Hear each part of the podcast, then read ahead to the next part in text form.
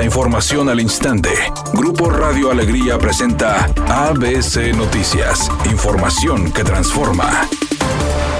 Diputados locales pidieron investigar y castigar a los responsables de haber entregado permisos de construcción a 31 desarrollos habitacionales ubicados en Monterrey y San Pedro, señalando que la expedición de permisos pudo haber omisión o corrupción. El diputado Waldo Fernández dijo que pese a que se violaría el debido proceso, el gobierno estatal debería transparentar la lista de los desarrollos para evitar que los ciudadanos entren en una crisis patrimonial que afectará a los consumidores ya perjudicados por la pandemia. Y sobre las autoridades municipales da pie a pensar sobre presuntos actos de corrupción. Al permisos sin tener dichas factibilidades, por lo que se debería modificar el Código Penal en el delito de fraude al generar un daño patrimonial. Al respecto, la diputada Brenda Sánchez enfatizó que se debe investigar en Monterrey a las anteriores administraciones, mientras el diputado Luis Susa Rey señaló que la paraestatal debe revisar que los desarrollos no tengan los trámites detenidos, para que se respete la ley que el gobierno tenga procesos más ágiles y no se tenga un limbo jurídico. Finalmente, el presidente de la consultora inmobiliaria Reality World, Jorge Paredes, dijo que los compradores deberán estar más atentos y pedir el cumplimiento de todos los derechos y factibilidades necesarias para no verse afectados sus derechos al adquirir un inmueble con problemas.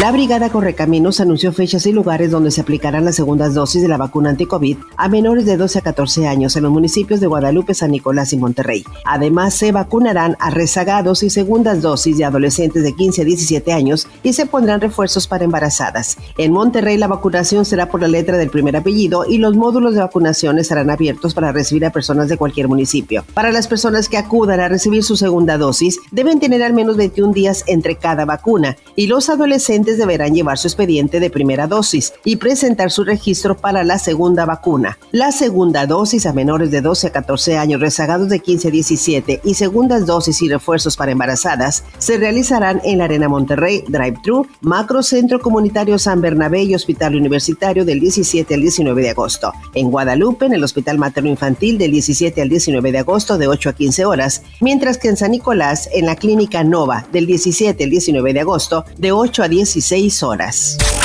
El subsecretario de Salud Hugo López Gatel informó que México acumuló cinco semanas consecutivas con una reducción de contagios de coronavirus, así como hospitalizaciones y fallecimientos, lo cual ha permitido que todos los estados de la República hayan regresado al semáforo epidemiológico verde. López Gatel dijo que lo anterior ha sido posible gracias al Plan Nacional de Vacunación que a la fecha ha inmunizado a más de 118 millones de personas mayores de 5 años de edad. Y los continúan avanzando, casi no se ve la repercusión en el porcentaje, pero sigue aumentando.